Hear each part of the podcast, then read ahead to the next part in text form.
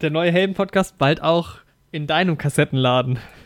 Um bald auch endlich auf Kassette in deinem Kassettenladen und in deinem Blockbuster des Vertrauens kannst du dir genau. natürlich auch Kassetten ausleihen. Ich bin ja jetzt tatsächlich äh, Vinyl-Fan geworden. Ja. Also wir haben uns einen neuen Plattenspieler ange angelegt und ich fand es vorher schon auch immer cool, aber ich bin halt nicht so der Musikmensch tatsächlich einfach. Also ich habe sehr wenig Ahnung von Musik. Ich höre zwar ich höre auch nicht wirklich viel Musik. Also mal mehr, mal weniger, aber ich setze mich nicht so viel damit auseinander und meine, also relativ beschränkt, was so auch Künste angeht, die ich gerne höre.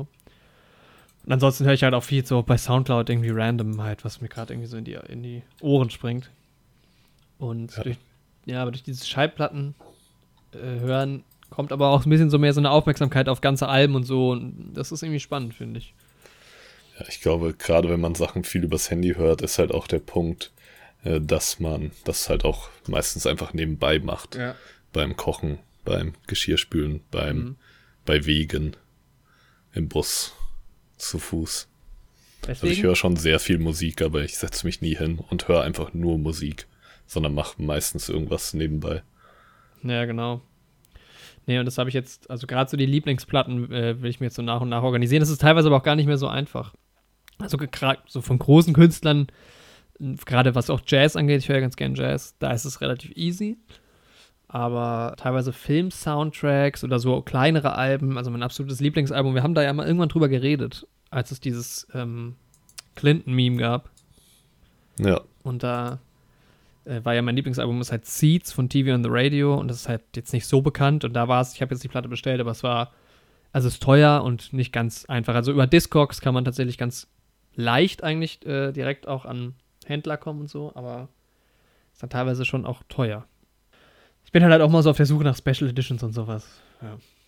Und da will ich aber jetzt auch. Also ich habe mir jetzt eine Miles Davis Platte ge geholt und da nehme ich mir auch fest vor, die dann auch einfach mal einfach zu hören, das ist jetzt irgendwie 45 Minuten oder sowas, sich einfach mal hinsetzen und die Platte zu hören. Ja, man hört halt auch sehr wenig so ganze Alben. Also ich zumindest. Ich habe mir jetzt jüngst mal wieder das ähm, American Idiot Album von Green Day komplett angehört. Ah, ja. Das ist aber auch ganz gut, glaube ich. Ja, St. Jimmy als Ohrwurm hatte. Mhm. Irgendwie die letzten Wochen. Und ähm, habe dann mal so ein bisschen da die Lyrics gegoogelt und so ein bisschen Interpretationen und sowas davon. Und dann habe ich halt in Erfahrung gebracht, dass das ganze Album ja auch so ein bisschen eine Geschichte erzählt.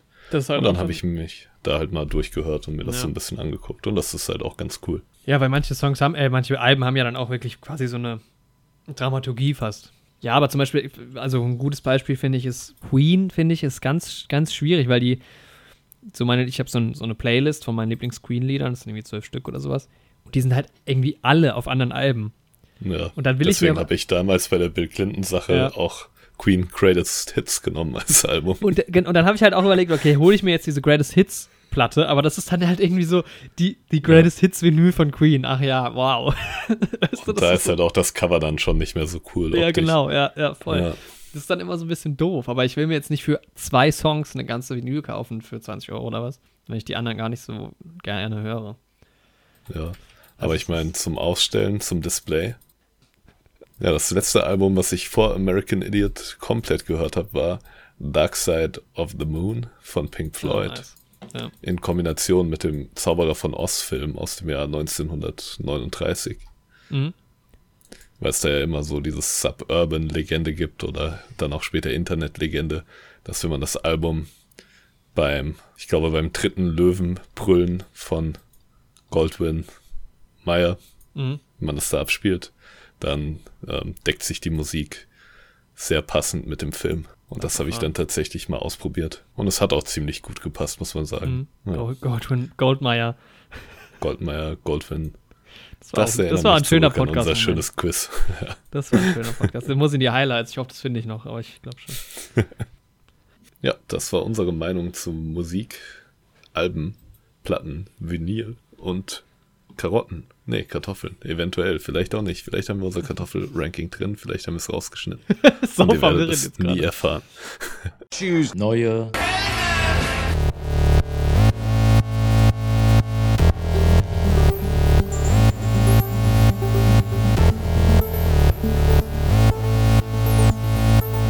Neue Helden.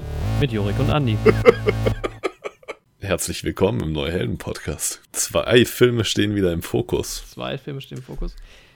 Mord im Orient Express im Deutschen. Oder Und Mord im Orient Express. on the Orient Express im Englischen. Genau. Wie machen wir das denn jetzt? Also erstmal würde ich sagen, wir, wir Das werden natürlich erstmal spoilerfrei, spoilerfrei, spoilerfrei beide Folgen, re, beide äh, Filme reviewen. Und Genau. es hat auch einen bestimmten Grund, wieso wir jetzt diese Filme ähm, aufnehmen, also besprechen. Den verraten wir aber noch nicht so ganz. Genau, es wird eine kleine Überraschung.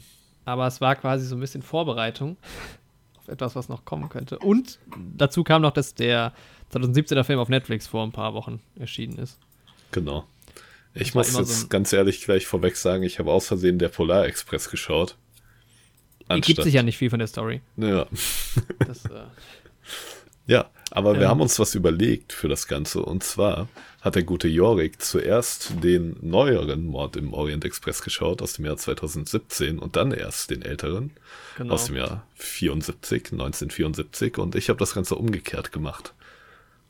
Ja, und ich bin gespannt, weil das hat ganz interessante Dynamiken in mir irgendwie ausgelöst. In mir auch tatsächlich, ja. Ähm, lass uns gleich drüber reden. Ich, ich bin nur gerade bei Netflix auch und ich sehe, weil, da wollte ich dich fragen, hast du von The Queen's Gambit, hast du das mitbekommen? Hast du die, den Trailer irgendwie gesehen? Weil das ist, wird irgendwie gerade Ja. so heiß gehandelt. Ich habe es ähm, von mehreren Leuten empfohlen bekommen, tatsächlich schon. Genau, ja. Es ist Von äh, der Mutter neue meiner Netflix, Freundin. Grüße gehen raus an der Stelle, habe ich das empfohlen bekommen. Queen's ist eine neue Gambit. Netflix-Serie. Ich dachte ja auch schon wieder, ich weiß nicht, das passiert mir so oft. Ich gucke den Trailer und ich habe gedacht, es ist ein Film. Ja, Ganz das oft ist war ja aber bei bei, Netflix häufig so, ja. Ja, ja. Bei Space Force ging es mir auch so und manchmal auch umgekehrt, dass ich denke, es ist eine Serie, was ist ein Film. Aber ja, es ist eine, eine Serie rund um Anya Taylor Joy. Die hat äh, Emma gespielt. Das war, ja, okay, die hat bei diesem Split und Glass und sowas auch mitgespielt, sehe ich gerade. Mhm. Aber bei Emma kannte ich sie, also den Film habe ich nicht gesehen, aber ähm, daher war mir ihr Gesicht ein Begriff. Und jetzt habe ich so viel gehört irgendwie und auch auf Social Media wird so viel irgendwie drüber geredet, dass ich jetzt Lust habe, das tatsächlich zu gucken. Oder, also es sind sieben Folgen, die gehen immer so eine Stunde und ich glaube, ich werde mir einfach mal einen Abend Zeit nehmen, die ersten beiden Folgen gucken, wie ein Film und schauen, ob es mir gefällt. Ja, genau. Ja, wie gesagt, schon viele ähm, Empfehlungen gehört. Und das Damen-Gambit, das ist ja eine häufig gespielte Schach Schacheröffnung. Das ist ja ein Schachzug quasi ähm, aus der Gruppe der geschlossenen Spiele. Und ähm, ja, ich glaube, unter den ECO-Codes von D06 bis D69 klassifiziert. Ist ja meistens so, dass die Hauptzugfolge dann irgendwie D2, D4, D7, D5 ist und im zweiten Schritt dann C2 auf C4. Die Grundidee ist ja, glaube ich, im Damen-Gambit, den weißen C-Bauern gegen etwas stärkeren schwarzen D-Bauern zu tauschen, um sich dann mit einer nachfolgenden E2 auf E4 Bauernmajorität im Zentrum zu verschaffen, die dann ja als besonders günstig gilt. Das ist ein Stell dir Damen-Gambit. mal vor, das wäre der ganze Podcast. Oder wir machen, wir machen auch einfach so ein Schachspiel im Podcast, Genau. so im Kopf. Wir notieren uns auch nichts dazu oder so. Wir sind da ziemlich hochbegabt, was das angeht. So spielen wir Schach bei uns. Brett und Figuren, Ja. das brauchen wir gar nicht. Also man muss wissen, Andi spielt schon seit er zwei ist ähm, Schach und hat auch schon viele Weltmeisterschaften gewonnen. Ja. Ja, meine Äh, Familie hat Schach erfunden. Eine lange Schachtradition, aus der ich entstamme, Ja. eine Schachdynastie.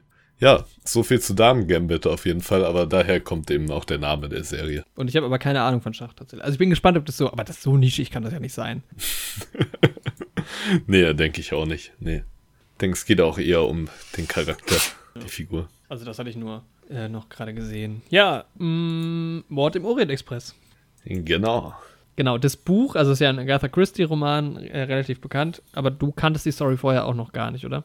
Nee, nicht so richtig. Also ich muss sagen, tatsächlich im Vorfeld, ich wurde für diesen Film schon mal gespoilert, also irgendwann hat mir mal jemand gesagt, wie diese Geschichte ausgeht. Ah, okay. War mir nicht mehr ganz so sicher. Also generell bleiben wir hier natürlich spoilerfrei, weil es halt so ein, ist ja so ein klassischer äh, Film aus dieser Whodunit, also diesem Whodunit-Genre, also ähm, es geht um einen Wer Mord, ist wer hätte es gedacht, gewesen? Genau. und um diese Aufklärung des Mordes. Also wir spoilern erstmal nichts. Ja, Ähm, am Ende würde ich dann nochmal auf so ein paar Sachen eventuell eingehen. Ja, Aber sehr da warnen wir euch dann wie immer vor.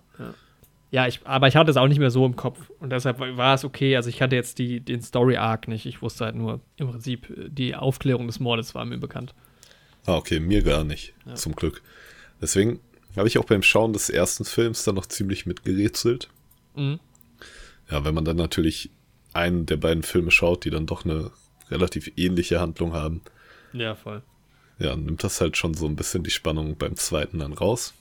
Aber ja, werden wir dann gleich nochmal drüber reden. Genau, der Film, wie du schon gesagt hast, basiert eben aus diesem Roman aus dem Jahr 1934, wenn mich nicht alles täuscht.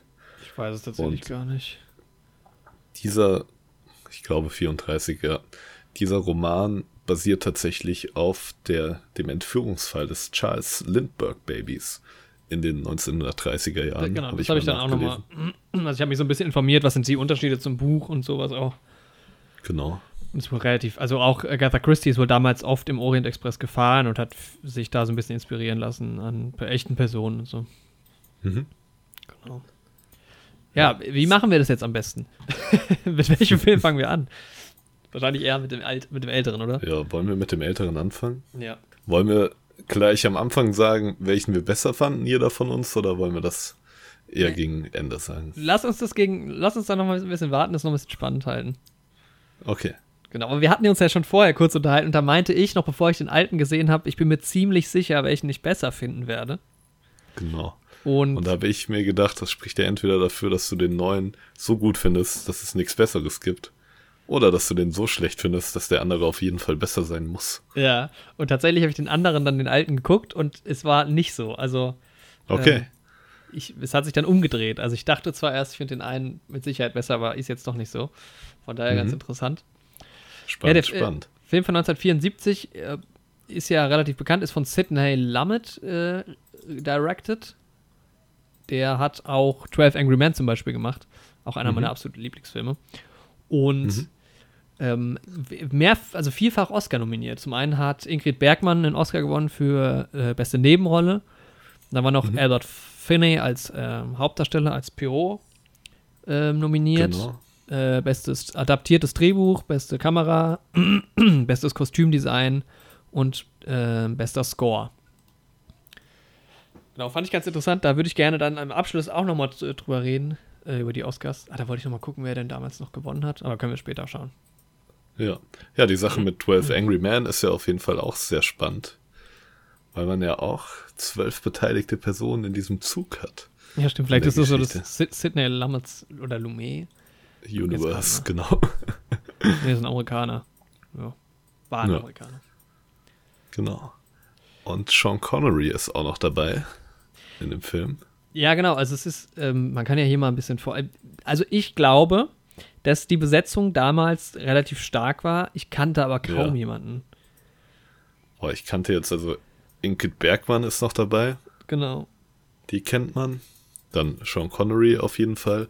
Aber sonst kannte ich auch sehr wenige. Aber so von den Namen her war das schon für die damalige Zeit auf jeden Fall sehr stark besetzt. Glaube ich auch. Also ich mir, aber ich weiß es nicht so genau. Also ich glaube, Anthony Perkins ist mir ein Begriff gewesen und Rachel Roberts auch.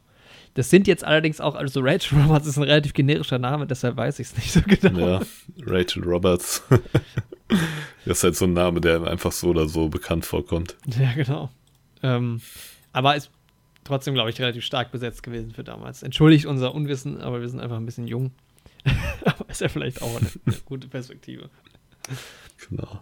Aber allein schon durch die Oscar-Nominierung, und das ist ja auch ein sehr bekannter Film. Also er hat bei IMDb einen Score von 7,3. Äh, auch ein ja, Metascore von 63 ist jetzt nicht überragend, aber ich glaube, es ist so ein Film, der zumindest vielen ein Begriff ist oder den, glaube ich, viele, vor allem halt Leute, die jetzt, keine Ahnung, aus den 70ern sind oder aus den 60ern gesehen haben damals. Ja. Ja. Auf jeden Fall. Also es geht eben um, also Agatha Christie hat ja viele Romane geschrieben in diesem Stil. Also wie gesagt, Mord auf dem Nil, hatte ich ja vorhin angesprochen, ist ja auch so, ein, so eine Geschichte, die sich auch um besagten Herkül, Herk, wie, wie sagt er im neueren Film? Er immer- Hercule? Hercule.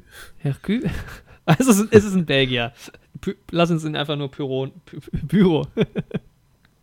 Poirot äh, nennen. Aber das, Ja. das, das finde ich auch ganz spannend, weil es ja relativ, also es ist ein- es ist ja ein englischsprachiger Film und man hat viele Amerikaner oder Briten mit an Bord Mhm. dieses Zugs und alle nennen ihn ja irgendwie nur Poirot oder sowas. Ja. Äh, wie Engländer halt äh, so einen französischen oder einen belgischen Namen aussprechen. Ähm, Finde ich immer ganz lustig. Also geht ja, eben da um. muss ich schon gleich eigentlich was sagen zur Synchronisation. Also, ah, okay. Du hast, hast du beides auf Deutsch geguckt? Nee, ich habe den ähm, aus 74 habe ich auf Deutsch geguckt, Mhm. weil ich den irgendwie nur auf Prime nur auf Deutsch bekommen habe. Das dachte ich auch erst, weil Mhm. ich hatte mich schon wieder mega aufgeregt über Prime.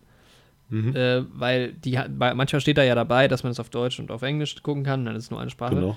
Und dann war ich aber, also ich hatte zumindest auf der PlayStation Prime auf und dann klickte ich auf Sprachen und da wurde mir nur Deutsch angezeigt, aber ich musste dann nochmal irgendwie drücken, um dann auf die zweite Sprache zu kommen. Ja, okay. Also Ja, bei mir wurde versteckt. auch nur Deutsch ähm, angezeigt und vielleicht hätte ich das auch nochmal machen sollen.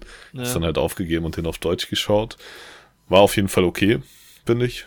War Mhm. ganz gut synchronisiert so. Hätte ihn natürlich irgendwie auch gerne lieber im O-Ton geschaut. Und ähm, ja, den neueren Film habe ich dann auf ähm, Englisch geschaut, größtenteils. Mhm. Habe aber den Anfang nochmal auf Deutsch geschaut und nochmal ein bisschen geswitcht und sowas. Und da hat halt unser Protagonist, der gute alte Hercule, hatte halt so einen, ja, diesen aufgesetzten französischen Akzent ja, im Deutschen und das halt Ja. den ganzen Film über. Und ich meine, er spricht auch im Englischen dann ein bisschen mit diesem Akzent. Aber irgendwie fällt es mir da nicht so krass auf und das hat mich im Deutschen dann schon echt bei dem neueren Film enorm gestört. Echt? Ich weiß nicht, Ja. ich finde, wenn das so eine Nebenrolle dann mal mit so einem Mhm. Akzent dann irgendwie spricht. Also ich meine, wenn der Akzent natürlich ist in einem Film und du halt einen Schauspieler aus einem anderen Land hast, der diesen Akzent wirklich spricht, okay, in Ordnung. Aber wenn er so nachgemacht ist und aufgesetzt ist und dann irgendwie noch übersetzt und ja, Ja. ich weiß nicht. Ich fand das irgendwie eher, eher störend in dem Fall. Aber gut, wir kommen auf den neuen Film noch zu sprechen, da können wir ja dann auch noch mal. Genau, ich fand es nur wieder lustig, schon wieder Kenneth Branagh und schon wieder spielt er einen anderen Staatsmann. Das hatten wir Genau. bei Tenet schon. Wir haben es in Tenet schon erwähnt, dass er da einen ja, russischen Staatsmann spielt. Genau. Der Aber- der jetzt hier Ja. einen Belgier spielt. Um beim Alten zu bleiben, was ich interessant fand, weil wir haben ja auch eine deutsche ähm, Person, Hildegard heißt sie, oder Hildegarde, Genau. heißt sie im alten Film, gespielt von besagter Rachel Roberts und die hatten ähm, im O-Ton ein, ein einwandfreies Deutsch gesprochen und das fand ich beachtlich, weil ich dachte auch, erst ist sie vielleicht Deutsch oder sowas, scheint auch einfach eine, also eine Waliserin sogar zu sein Ah, okay. und die hat sehr gut Deutsch gesprochen, also das fand ich interessant, das war ja im neuen Film wiederum nicht so, da war das, Das äh, war Deutsch nicht so. Das hat man schon rausgehört, dass stark das. Äh, gebrochen. genau. da war es Dass das keine Muttersprachler sind. Die, ja. Ja. Ähm, ja, genau, sie spricht, ja, das habe ich dann halt nicht so mitbekommen, weil ich halt den kompletten Film in seiner synchronisierten Fassung gesehen habe. Genau. Wollen wir kurz noch mal kurz, falls Leute das den Plot nicht kennen, da kurz drauf eingehen. Also es ähm, geht um eine Fahrt äh, im Orient Express von Istanbul nach London, glaube ich. Und Ja, genau. dieser be besagte Pyro ist halt nicht Pyro. Wie spricht man es denn aus? Poirot? Boah. Poirot, sagen wir Poirot. einfach Poirot. Ja. Poirot. Und nicht korrigiert uns. Der Detektiv, das ist also so ein bekannter Meisterdetektiv in diesem Universum von Agatha Christie, der verschiedene Fälle löst auch. Und wer hätte es gedacht, es Genau. gibt einen Mord im Orient Express und er versucht ihn eben aufzuklären. Und das ist halt der Plot. ja. Genau, dieser Genau. Poirot ist, ist halt sehr eigen ähm, und hat halt so seinen Spleens irgendwie. Und das macht es halt dann halt nochmal ein bisschen spannender. Ja. Sehr eigen ist er, aber eben auch sehr clever. Das ist halt die er Frage. bedient sich auch kreativer Methoden, ja? Ist das die Frage? ich, das ist nämlich so der erste Punkt, weil ich hatte mich halt voll drauf gefreut bei beiden Filmen, generell bei dieser ganzen Story. Ich überlege jetzt auch, ob ich mir nochmal vielleicht das Buch durch, also die, den Roman gucken will. Das ist Mhm. ja so ein klassischer Detektivfilm, ne? Ja. Um das mit was Aktuellem zu vergleichen, Knives Out ist ja auch so ein Whodunit. Und Ja. ich fand aber, dass halt bei Mord im Orient Express die Methodik des äh, Detektivs gar nicht so oder gar nicht so krass war. Also irgendwie kam bei beiden vielen äh, Filmen waren manche Sachen, da ist er einfach so drauf gekommen, ohne dass es wirklich erklärt wurde. Und insgesamt fand ich es gar nicht so detektivmäßig, die ganze Geschichte. Boah, ich muss sagen, ich fand's bei alten, den ich zuerst gesehen habe, schon krass und stärker. Irgendwie. Mhm. Weil das da halt irgendwie auch alles Dinge waren, ja, die der Zuschauer vielleicht auch selbst hätte sehen können. Ja. Was mir eigentlich mal ganz gut gefällt. ist mir dann auch im Kontrast zum neuen aufgefallen, dass das da eher weniger so war. Aber können wir dann später im Vergleich nochmal drauf zu sprechen kommen. Also ich finde gerade der Alte hatte schon irgendwie enorm diese Ansätze, dass man gut selbst mit rätseln könnte. Ja, es ist halt immer schön bei sowas, wenn du den quasi dann nochmal guckst und dann auch auf die Hinweise kommst und das dann so siehst und denkst, aha, ja. Ja, weiß ich nicht, hatte ich irgendwie, da hatte ich nicht so, nicht so den Eindruck. Ich finde auch, der, der Film nimmt ja relativ viel Zeit. Also bis der ganze Fall losgeht, ist ja die Hälfte des Films schon rum. Also ich glaube, der Mhm. Mord passiert irgendwie erst so ab der Hälfte oder so. Und diese ganze Detektivarbeit, die ist dann auch nicht so wahnsinnig präsent in diesem Film, weil es einfach relativ lang Vorlauf hat. Bei dem neuen ja noch viel mehr als bei dem alten. Ja. Ähm, das war so ein bisschen, äh, da war ich, da war ich bei beiden Filmen so ein bisschen enttäuscht, weil ich mir ge- gewünscht hätte, dass dann ein bisschen noch mehr mit Rätseln drin ist. Weil das fand ich zum Beispiel bei, bei Knives Out stärker. Also da war dann, fand ich mehr so Rätselspaß. Ja, ich muss sagen, ich fand's, also, ich habe den neuen als zweites gesehen, um das nochmal zu wiederholen. Da war dann halt irgendwie der Rätsel- Rätselspaß sowieso ein bisschen weg, Ja. weil es halt äh, sehr ähnliche Hinweise sind, auch wenn es immer mal ein bisschen anders irgendwie neu interpretiert wurde, aber im Großen und Ganzen läuft schon auf dasselbe hinaus. Aber ich hatte beim alten auf jeden Fall diesen Rätselspaß. Ich weiß nicht, ob es so stark war wie bei Knives Out. Ich glaube, Knives Out hat mich auch noch ein bisschen mehr mitgenommen, irgendwie halt auch im Kino gesehen und sowas. Ja. Ist dann vielleicht auch generell noch mal cooler, wenn man sich da komplett drauf einlässt. Ähm, aber ich muss sagen, da hat mir der erste doch schon ziemlich gut gefallen. Ich finde, der nimmt sich auch nicht zu viel Zeit, bevor der Fall losgeht. Ich finde, da, das hat mich im 2017er deutlich mehr gestört, weil da ist es ja wirklich, wie du sagst, dass schon 50 Prozent des Films vorbei sind. Und ähm, ja, im Original fand ich es eher so, dass eigentlich ganz gut, dass du am Anfang schon ein bisschen Zeit hast, die Charaktere so ein bisschen kennenzulernen.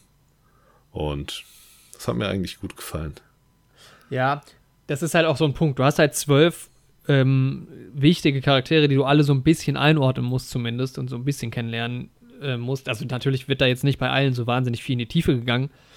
Ja. Und da ja, fand sind ich. halt alles auch relativ starke Karikaturen irgendwie Ja. von so Persönlichkeiten, die es halt damals so gab. Muss aber auch sein, weil sonst verschwimmt auch vieles. Und ich muss sagen, beim zweiten, obwohl ich ja die Charaktere schon kannte, wobei es ein bisschen verwirrend ist, weil manche sind nicht genau gleich oder sind so ein bisschen. Ja, Äh, also es gibt eine Rolle, die ja im ersten Teil, dann äh, im, im neueren Film aus zwei äh, Charakteren des Originals zusammengesetzt wurde. Aber im alten hatte ich den Eindruck, da war's, da ging mir dieses Erklären der Charaktere, da bin ich ein bisschen durcheinander gekommen. Also da konnte ich am Anfang nicht so ganz folgen, weil die halt relativ kurz, äh, wenn sie halt in den Zug steigen und sowas ja eingeführt werden. Und da weiß ich nicht, das, das fiel mir beim neueren Film leichter.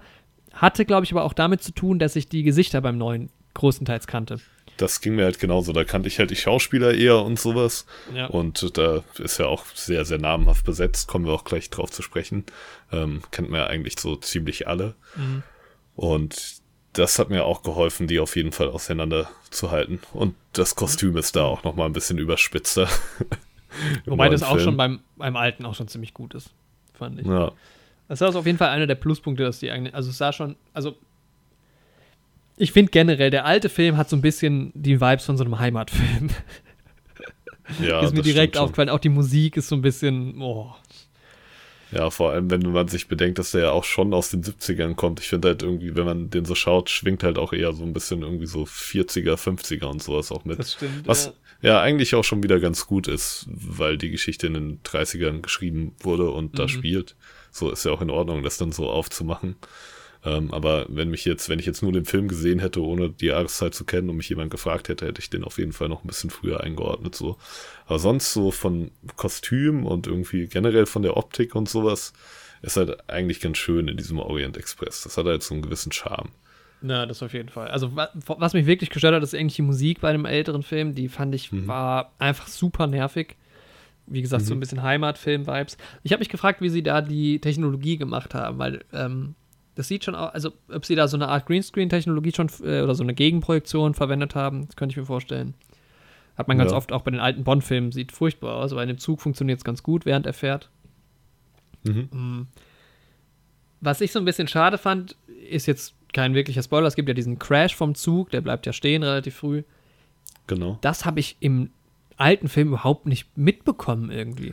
Das habe ich ja auch nicht so richtig realisiert. Also so, Irgendwann hieß es dann, ja, so und so lang verzögert sich das, bis der weiterfährt und Ja. sowas.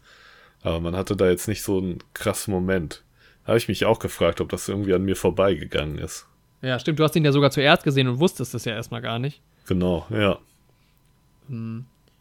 Das, das, Und das, das- hat ich, das hat mich so ein bisschen gestört. Das ist dann Ähm. im zweiten auch wesentlich prominenter. Ja, bisschen dramatischer. Ja.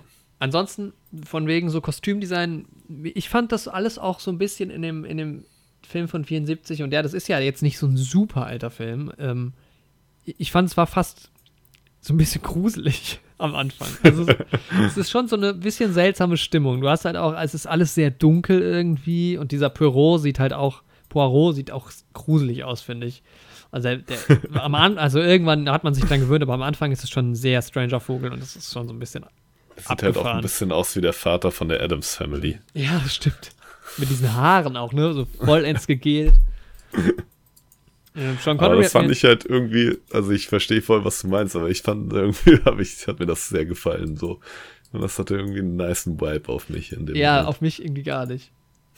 Also es war, auf mich war es eher so ein beklemmendes Gefühl. Also am Anfang Ja, zumindest. Ja. Das doch auch auf jeden Fall, aber ich finde, das hat halt stimmig dazu gepasst. Hm. Irgendwie, dass die Figuren auch alle so ein bisschen shady sind und sowas. Und jeder hat irgendwie so sein Spiel am Laufen. Und dann sind die Haare halt auch schmierig und gelig und sowas. Das fand ich schon irgendwie ganz gut. Das hat für mich gut zusammengespielt. Ja, vielleicht war ich halt eher bei diesem Knives Out Feeling noch, was ja auch einfach eher ein lässiges Feeling ist und nie so wirklich bedrohlich. Ich meine, gut, da ist es jetzt auch nicht so bedrohlich, finde ich, aber am Anfang war es, es hätte auch ein Horrorfilm werden können, fand ich. Ja, Vielleicht nicht ganz so schlimm, aber. ähm, ja, dann fand ich es ein bisschen irritierend, hat jetzt aber mit dem Film erstmal nichts zu tun, dass die Namen teilweise irgendwie anders sind oder auch, ähm, also in diesem Vergleich, man hat halt zwangsläufig, wenn man diese Filme hintereinander guckt, guckst du, wie sind die Charaktere in dem Film, wie sind sie in dem, kann ich die zuordnen, weil du halt irgendwie eine bekannte Story hast, aber du hast halt dann doch wieder neue Namen und sowas. genau. Das fand ich so ein bisschen irritierend. Ich war ja auch dann echt ganz verwirrt, dass das auf einmal nicht mehr Alec Guinness war, sondern Ewan McGregor, der da den Obi-Wan Kenobi gespielt hat. Ach so, nee, das war wieder was anderes. Ich fand Sean Connery cool mit seinem Schnurrbart. Das hat mir gut gefallen. Generell der Ja. Schnurrbart-Style in beiden Filmen, den kann ich, kann ich feiern. Ja, ich kann zu dem Schnurrbart komme ich auch gleich nochmal zu sprechen, wenn es Mhm. dann ähm, ja, zum neuen Teil kommt. Aber ich muss auch sagen, gerade ähm, Sean Connery war der, der mir wirklich von ja, der Figur her am meisten besser gefallen hat im alten Teil. Ach ja, okay, das finde ich interessant. Ja, wobei da mu muss man ja auch sagen, im zweiten, also im neueren Film ist es ja nicht mehr nur die einzelne Rolle. Genau, ja. Ähm, den Vergleich Da können wir geht gleich das auch so noch etwas auseinander. Mhm. bisschen aufstellen. Ich fand ich fand es ein bisschen schade, weil ich hatte das Gefühl, dass, dass den einzelnen Charakteren, habe ich ja schon gesagt, so ein bisschen zu wenig Raum gegeben wird. Ich finde es auch erstaunlich, dass Ingrid Bergmann einen Oscar für diese Rolle gewonnen hat, weil sie hat effektiv echt wenig Screentime. Sie hat eigentlich nur eine wirkliche Szene, in der sie spielt. Macht sie auch gut. Aber es geht alles so ein bisschen unter, finde ich. Also es, äh, was ja auch irgendwie in Ordnung ist, ähm, weil es sind halt zwölf Charaktere und Poirot ist halt der Hauptcharakter. Und er mit, mit seinem äh, Bianchi heißt er ja im, im alten Film, im neuen heißt er Bück. Beziehungsweise, also bei, es ist ganz komisch, weil bei Google oder so wird er auch als Bück im alten Film gelistet, aber bei IMDb sehe ich jetzt, dass dass er Bianchi heißt. Er ist ja auch ein äh, Italiener im, im, im Original zumindest. Ja. Ähm, aber trotzdem fand ich es halt ein bisschen schade, dass der Fo also dass man von Sean Connery, der hat, also jeder hat eigentlich nur eine Szene. So, immer die Szene, wenn sie diese Befragung haben. Ja. Und da kommen, manche Befragungen sind ja auch super kurz nur. Und da fand ich, dass so ein paar Rollen irgendwie auch ein bisschen zu wenig Raum bekommen ha- haben. Also da hätte ich mir noch, also ich weiß nicht, der alte Film hat eine, also warte mal, wie lang ist der? Zwei Stunden acht ist ja schon relativ lang, auch vor allem für einen Film aus den 70ern. Es geht relativ schnell rum. Also ich hätte, der hätte auch noch mal eine halbe Stunde länger sein können und dann dafür noch ein bisschen mehr die Charaktere. Aber ich, das ist halt auch eine Buchvorlage. Ich kenne jetzt das Buch nicht. Ist dann natürlich schwierig, da noch sehr viel mehr Inhalt reinzubringen, vielleicht. Ja. Ja, ansonsten so von der technischen Ebene, ähm, Kamera hat ja, war ja Oscar nominiert. Ich verstehe auch wieso, weil man halt schon, du hast ja diesen sehr engen Zug. Ich glaube auch, dass das in einem echten Zug gedreht wurde, so wie es aussieht zumindest. Ja, wirkt auf jeden Fall so. Ja. Und wie die Kamera in diesem engen Räumen sich verhält, ist schon ganz cool. Also du hast, oh, die Kamera läuft oft lang am Stück und äh, du hast lange Schwenks irgendwie durch, durch den Zug, der ja nicht so groß ist, irgendwie durch und ähm, man findet da, also man fühlt sich schon von, von den Bildern her so, als wäre man richtig mit in dem Zug. Das ist schon schön. Ich glaube, wenn man jetzt den Film heute vergleicht mit Kamera äh, würde der noch nicht mehr drin vorkommen, tatsächlich. Weil das ist jetzt dann doch nicht so spektakulär. Äh, Ja. Also ich, es, es hat mich ein bisschen gewundert. Also ich verstehe, warum 70er Jahre war das vielleicht noch ein bisschen auch von der Technologie vielleicht und wer weiß, vielleicht war es ja doch irgendwie ein Set oder sowas. Ähm, also manchmal hat man den Eindruck, eigentlich könnte die Kamera gar keinen Platz mehr finden in so einem engen Raum und es ist trotzdem irgendwie äh, möglich. Genau. Und auch am Ende gerade, also die, so die letzte halbe Stunde äh, gibt es ganz lange Kamerafahrten, aber das ist jetzt auch eher, ja, so ein Regie-Ding fast schon. Mm. Wo dann auch von, ja, von einem, von einem Close-Up geschwenkt wird, Ewigkeiten, man sieht eigentlich gar nichts dazwischen auf ein anderes Close-Up oder sowas. Das hat mir schon gefallen. Aber ich fand es jetzt nicht überragend. Aber es war vielleicht mit das Beste sogar an dem Film. Echt, findest du? Also ich fand die Kamera halt einfach grundsolide, so. Gab jetzt auch nichts, was sich mir überragend irgendwie rausgestochen wäre, was mir jetzt besonders gefallen hätte, aber ich fand es eigentlich immer relativ stimmig. Und ja, ich würde sagen, mir hat eigentlich am besten tatsächlich die Interaktion zwischen den Charakteren gefallen. Mhm. Und ähm, ja, hier Albert Finney als Ja, Poirot. wollte ich auch gerade sagen. Also der, warte, jetzt gucke ich gerade mal, wer den, das Oscar-Rennen gemacht hatte. 75. Art Carney für seine Rolle in Harry and Tonto. Kenne ich nicht. Habe ich auch noch nicht gesehen, sagt mir aber was. Ansonsten waren noch nominiert, ja, unbekannte Namen. Jack Nicholson, Dustin Hoffman, Al Pacino. Habe ich alle noch nicht gehört. Guck mal, Al Pacino für äh, der Pate Part 2 hat aber nicht gewonnen, aber Robert De Niro hat gewonnen. Oh, okay. Ja, das stimmt schon. Albert Finney hat schon stark gespielt. Ja. Der hat da wirklich Und- alles gegeben. Ja, irgendwie fand ich, es ist halt immer irgendwie, für mich ist immer so ein guter Vibe, so ein, irgendwie so ein packendes Grundgefühl mitgeschwungen. Irgendwie so eine schöne Anspannung irgendwie in den Dialogen zwischen den Charakteren untereinander. Und manchmal auch so ein gewisser Witz, irgendwie so eine Voll. skurrile Art von Humor, die da mit dabei war. Das hat mir irgendwie sehr, sehr viel Spaß gemacht. Dieser Bianchi hat ja immer, nach jedem, der befragt wurde, hat er ja mal gesagt, ähm, he did it. She did Genau. it. Das, war sehr- das wäre so lustig, ja. So Kleinigkeiten. War voll überzeugt davon, ja. Ja, ich glaube, der Film ist auch emotional.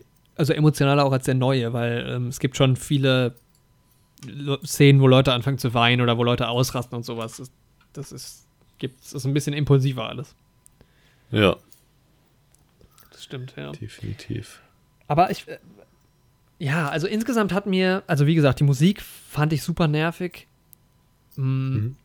Diese, die, dieses bisschen detektivische hat mir, war mir zu, weil es gibt halt auch so Situationen, wo gar nicht so wirklich kombiniert wird, sondern wo einfach Beweise plötzlich auftauchen oder, also ich weiß nicht, mir hat, mir hat zu wenig dieses, ich erkläre jetzt was äh, fünf Minuten lang und deshalb ist das und das passiert. Also dieses typische Sherlock Holmes-Ding diese absurden Herleitungen und sowas. Das hat mir so ein bisschen gefehlt. Also vieles war dann, fand ich, zu, ja nicht offensichtlich, aber irgendwie einfach so, da ist man dann so drauf gekommen, einfach. Ja, aber ich fand das irgendwie, also gerade gut. Ich weiß nicht, ich fand das gut, dass das Sachen waren, die irgendwie nicht zu sehr, zu weit hergeholt waren. Aber wo man trotzdem irgendwie eine gewisse Kombinationsgabe braucht, um da drauf zu kommen. Also ich hatte halt eher dann äh, beim neueren Teil das Gefühl, dass die Sachen halt eher so aus dem Nichts kamen und zu schnell aufgetaucht sind, die Hinweise. Da fand ich, war es noch viel mehr so, ja. Ja. Ich finde da beim ersten hatte man eher das Gefühl, dass er sich halt wirklich diese Hinweise noch irgendwie erarbeitet und zusammengedacht hat. Ja. Also mir hat das gefallen, muss ich sagen. Was ich bei beiden, oder vor allem beim alten Film schön fand, es gibt ja dann immer diese Rückblenden, Mhm. ähm, diese ganz kurzen Rückblenden. Das war irgendwie cool, dass man dann so. also äh, es gibt einen neuen Hinweis oder sowas oder es wird was nacherzählt aus, aus dieser Mordnacht und dann hast du ganz kurz diese Szene, um nochmal auch dich zu erinnern, wie Genau. war das denn? Weil man Die kriegt ja schon mal Situation mit. wird nochmal gezeigt. Ja. Ja. Und das ist halt auch ganz cool, weil dann kannst du halt nochmal genau auf die Details achten. Ja. Und du hattest die Szene zwar vielleicht vorher schon mal irgendwie so oder so ähnlich gesehen, aber da ist es dir noch nicht aufgefallen und dann weißt du eben Bescheid. Das fand ich auch stark. Ja. Ja, aber irgendwie, also ich weiß nicht, insgesamt hat mir, hat mir, der, hat mir der Film nicht so gut gefallen. Also es war, nee, tatsächlich. es war mir zu, okay, die Spannung, klar, ich kannte jetzt auch schon die Auflösung, aber es war halt auch nicht so ein, also ich glaube, wenn ich den Film zum ersten Mal, warst du am Ende überrascht? Boah, tatsächlich schon, ja.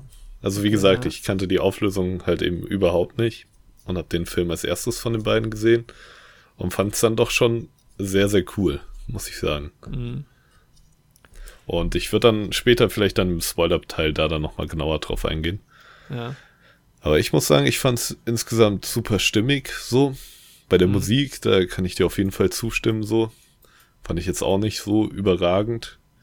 Wie gesagt, das Schauspiel war halt ja mal mehr und mal weniger. So, Sean Connery sieht man halt auch einfach gerne Ja, das stimmt. irgendwie. Und er halt eben, wie gesagt, Albert Finney hat das super gut gemacht. Und der Rest war jetzt alles ziemlich in Ordnung. Die ältere Dame fand ich auch noch ganz gut. Ist mir Mhm. noch gerade sowohl der Name der Rolle als auch der Name der ähm, Schauspielerin entfallen. Princess Dragomirov, Genau, ja. ja, war Wendy sie. Hiller war die Schauspielerin. Wendy Hiller, genau. Und ähm, ja, ich muss sagen, mir hat der Film im Großen und Ganzen ziemlich gut gefallen. Ich war ja gepackt von der Handlung, ich fand spannend. Ich habe ein bisschen mitgerätselt, ein bisschen meine eigenen Schlüsse gezogen. Bin Mhm. vielleicht nicht auf das Ergebnis gekommen. ähm, ja, ich würde sagen, wollen wir schon Punkte vergeben? Ja, lass uns das mal machen. Ja, ich würde da bei dem Film eigentlich so IMDb relativ zustimmen und so eine 7 von 10, 7,5 von 10 geben. Unter, ja, Anbetracht dessen, dass der Film jetzt auch schon wieder 46 Jahre alt ist, glaube ich, äh, 56 Jahre sogar alt ist. Hm. Kann ich rechnen? Nein, das sind doch 46 56. Jahre. Sechs, ja, 46. Nee, Ja. 56. Ach, keine Nee, Ahnung. 46. 46. ja, ja, 74 plus 86 und dann nochmal 40 drauf sind 120. Sind wir im Jahr 2020. Das sind 46 120 Jahre. was? Ja. Ja, was? Auf jeden Fall, ähm, dafür, dass der Film jetzt auch schon wieder so alt ist und so, kann ich da über so ein paar technische Sachen hinwegsehen, beziehungsweise die ein bisschen besser bewerten und deswegen eine 7,5 da von meiner Seite. Ich, ich finde es immer schwierig, weil man dann ist man auch schnell bei diesem ähm, Citizen Kane-Effekt, der ja damals auch zum Beispiel für seine Kameras und sowas äh, ja, in den Himmel gelobt wurde. Und wenn du es heute guckst, kann man es vielleicht aus halt- historischen Gründen verstehen, aber eigentlich ist es nichts Besonderes. Nichts Besonderes mehr, ja. Aber jetzt gerade bei Mord und Orient Express, der ist von 74, genauso wie der Pate 2. Der Pate 2 hat so geile Bilder teilweise, wo ich sage, okay, das verstehe ich richtig, auch Kamera und sowas. Mord im Orient Express hat mich jetzt halt nicht so von den Socken gehauen. Und es gibt Filme aus, dem, aus dieser Zeit, die mich eher von den Socken gehauen haben. Auch Ingrid Bergmann, dass sie da, also es geht ja jetzt hier nicht um Oscar-Nominierungen, aber dass sie einen Oscar gewonnen hat, verstehe ich jetzt auch nicht ganz genau. Ich kenne aber auch die Konkurrenz nicht. Aber es war viel, also es gab so ein paar Punkte, die mich halt, wie gesagt, genervt haben. Und das meiste hat mich nicht so begeistert. Also vor allem, also im, im letzten Teil fand ich die Inszenierung und das Spiel und die Kamera viel, viel besser. Aber gerade im ersten Teil fand ich, war es, war viel durcheinander auch. Und ja, es, es hat einfach für mich, also es hat mir nicht so viel Spaß da gemacht, dazu zu schauen. Ich fand es jetzt auch nicht so geil, also nicht so spannend. Das war mir auch, also es war mir vielleicht auch ein bisschen zu schnell zu, äh, erzählt. Mhm. Ähm, ich fand auch bei diesem Film, das, das ist, also wir haben ja quasi ein Kammerspiel, ne? Es spielt in diesem Zug Mhm. und quasi nur in dem Zug, oder? Im alten Film, also bis auf den Anfang ist es, glaube ich, nur der Zug. Ja, ja. Und dafür fand ich es auch ein bisschen zu ungewitzt. Also, ich finde irgendwie, dass, dass man das so ein bisschen mehr ausreizen hätte können noch. Ähm, mal davon Ja, abgesehen stimmt. von der gesamten Grundstory, finde ich es total unlogisch, weil, also im, im, im neuen Film ist der Zug relativ kurz, im alten ist er schon noch länger. Ja, Sind das habe ich mich halt auch die gefragt. zwölf Leute an Bord? Genau, was ist den ganzen machen die anderen? Genau, was Als ob die nicht mal aus den Waggons rausgehen und untereinander in Kontakt treten. So. Ja, wa was ist mit den Angestellten, die auch nie in Frage kommen, diesen Mord begangen zu haben? Da sind so ein paar Ungereimtheiten inhaltlich, aber das, das ist ja habe ich jetzt mich auch, tatsächlich auch gefragt, ja. liegt ja jetzt auch irgendwie an der, an der Vorlage. Ich fand halt auch, also ich kenne halt die Buchvorlage nicht. Das, vielleicht war meine Erwartung einfach zu hoch und dachte, ich dachte halt immer, Mord im Orient Express ist halt so dieser, der Whodunit-Film, so da, das Vorbild. Und dafür hat es mich halt krass enttäuscht. Äh, es war Mhm. ganz witzig so in den Dialogen und sowas, das war schon, aber das fand ich auch im Vergleich mit dem neueren Film, fand ich die Charaktere ein bisschen interessanter als im alten Film. Wie gesagt, Ja, mir ging das halt tatsächlich umgekehrt so. Aber ja, es kann halt auch, finde ich, stark damit zusammenhängen, wirklich welchen Film man als erstes gesehen hat, vielleicht, ja. was das Ganze angeht. Weil dann hat man halt so Mhm. diese Charaktere schon so gefestigt drin. Und dann hat man halt so diesen Vergleich und dann fehlen einem halt auch eher Sachen, die man irgendwie bei dem gesehen hat, was man eben zuerst gesehen hat. Ja.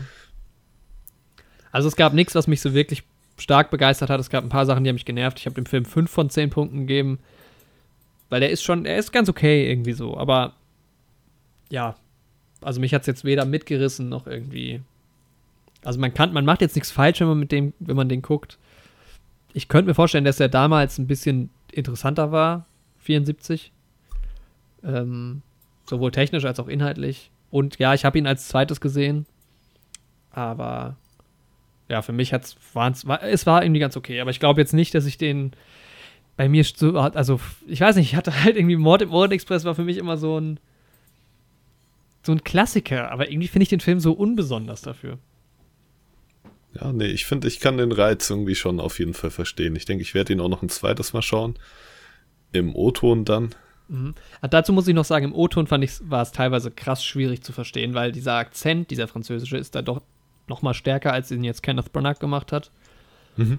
Und Ja, in so, der deutschen Synchronisation haben die den einfach komplett rausgenommen. ja, okay. Die Rolle von Ingrid Bergmann ist halt auch eine Schwedin, so wie Ingrid Bergmann eben eine Schwedin ist.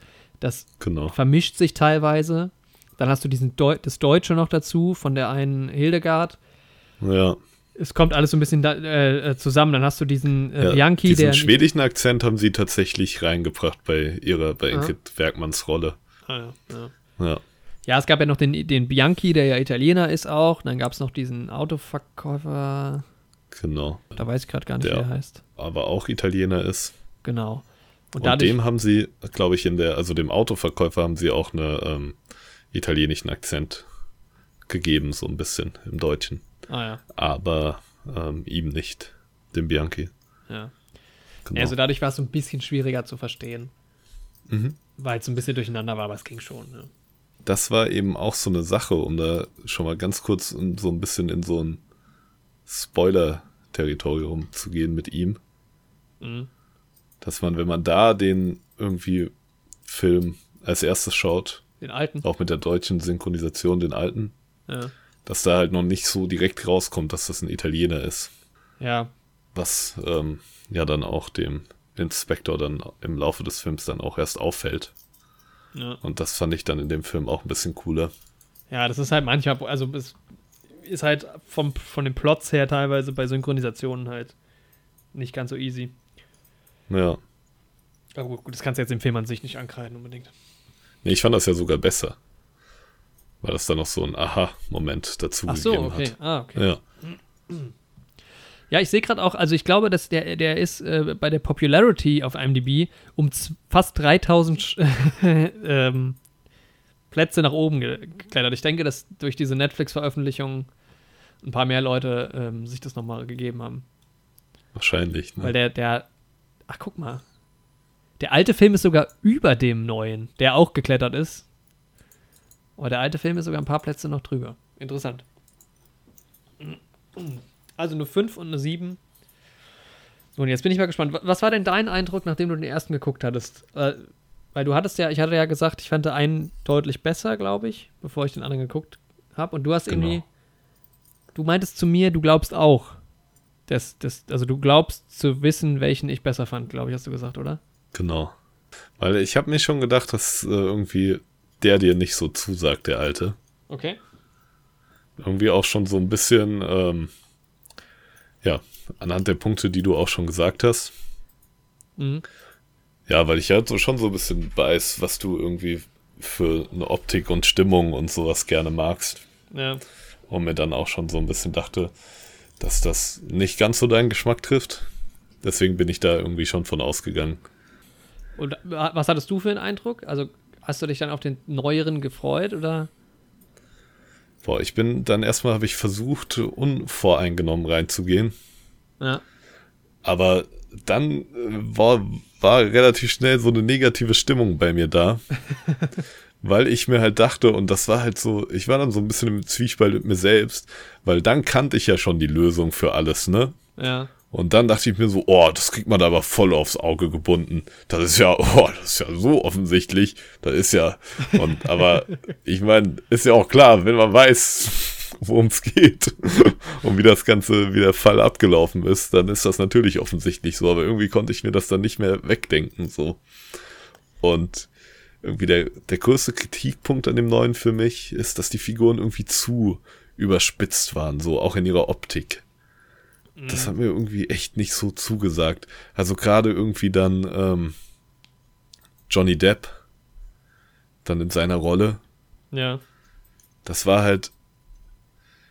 Er hat halt gleich so irgendwie wie dieser Klischee-Mafiosi ausgesehen. ja, wobei ich finde.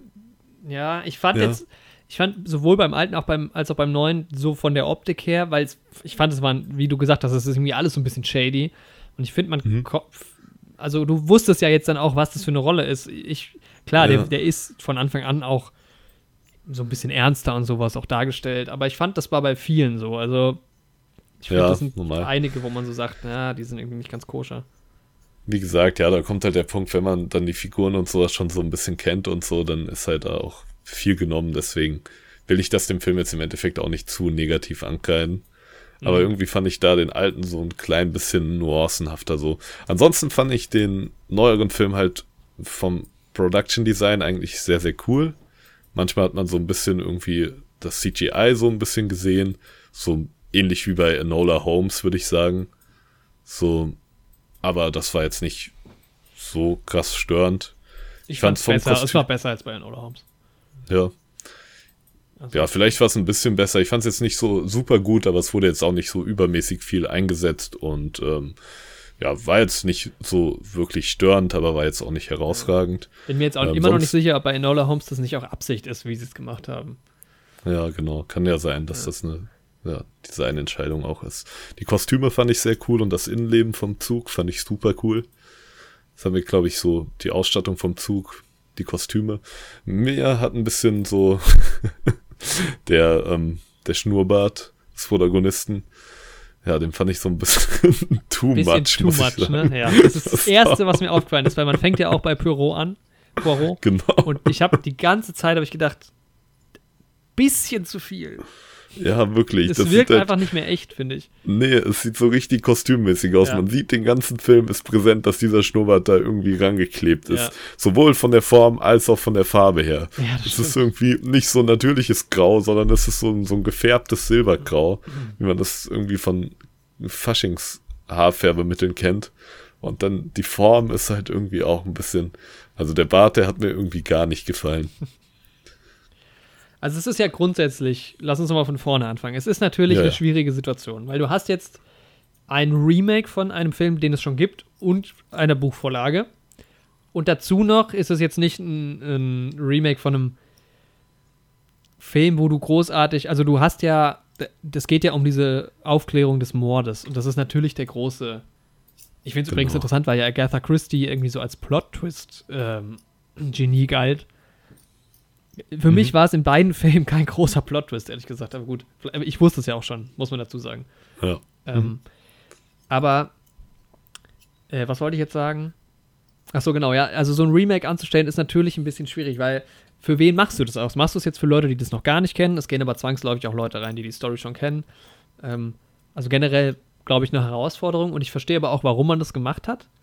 Und ich muss jetzt aber auch sagen, um mal direkt auf den Punkt zu kommen, weil ich habe ja gedacht, also ich habe diesen Film gesehen und ich dachte, nachdem ich ja quasi in meinem Kopf innerlich diesen Film Mord im Orient Express so auf so eine hohe, auf so ein hohes Mhm. Level ge gehoben habe, habe ich halt gedacht, krass verschenktes Potenzial bei diesem Film. Der Originalfilm muss das ja alles viel besser gemacht haben.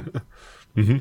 Und, hab, und dann habe ich halt wirklich, habe mich richtig drauf gefreut, den alten Film zu gucken, weil ich gedacht habe, diese ganzen Sachen, die mir da nicht gefallen haben im neuen Film, die haben die doch bestimmt im alten Film besser gemacht. Pustekuchen, ich Mhm. fand den alten noch schlechter. Ach krass. Nee, bei mir, mir ging es dann tatsächlich so, wie das dann deine Vermutung war nach dem Schauen von dem ersten. Also ich finde, der Alte hat alles besser gemacht. Nee, also ich glaube, das hat halt echt was mit der Erwartungshaltung zu tun gehabt. Aber es haben mir so viele Aspekte gefallen. Allen voran, dass der Film heißt Mord im Orient Express. Und ein Viertel in diesem neuen Film spielt nicht mal im Zug. Die sind draußen in dieser offensichtlich CGI-Schneelandschaft. Was vielleicht geil wäre, wenn sie es in echt gedreht hätten, wie bei äh, zum Beispiel Hateful Eight, wo sie dann wirklich in einem verschneiten Wald sind. Dann wäre es geil gewesen, aber man sieht halt die ganze Zeit, das sind halt CGI-Schneeberge, was jetzt nicht so schlimm ist. Aber warum zur Hölle sind die die ganze Zeit draußen? also, wieso nutzt man nicht diesen, was sie ja auch im alten Film, finde ich, nicht ge geil gemacht haben, diese Enge des, des Zuges und du, du hast so viele Möglichkeiten irgendwie. Das habe ich mir halt auch gedacht. Vor allem diese Verfolgungsjagd draußen im Schnee sieht halt auch echt nicht gut aus. Ja. Das war auch, glaube ich, die Szene, die mich am meisten rausgebracht hat. Da habe ich gedacht, ey Leute, das war jetzt wirklich unnötig. Das hättet ihr euch auch einfach sparen können. So. Ja, also ich finde, das hat der, Fil der, äh, der Film von 74 besser gemacht, weil die ja echt im Zug bleiben. Und ich finde auch, Ja. ich gebe dir recht, das sieht, der neue Film sieht verdammt geil aus, was so das ähm, Production Design im Zug angeht. Also der Zug ist schön eingerichtet, da ist jetzt auch nicht, also ich denke den Zug, das ist ein Set, aber das haben sie wenigstens komplett eingerichtet. Und das sieht, Genau. sieht sehr cool aus. Auch die Kostüme gefallen mir sehr gut. Und du fandest das jetzt ein bisschen zu überzeichnet, ne? Ähm, Kostüme? Die Kostüme fand ich, es ging. Mhm. Äh, Mir ging es irgendwie halt wirklich eher um die Frisuren tatsächlich und auch so ein bisschen, ja, auch dass jetzt Johnny Depps Rolle hier auch diese Narbe dann so überm Ja, Auge okay, und sowas ja. hat. So, das war mir halt echt too much. Die Kostüme fand ich an und für sich cool, weil ich Ja. den Style halt eigentlich auch sehr gerne mag.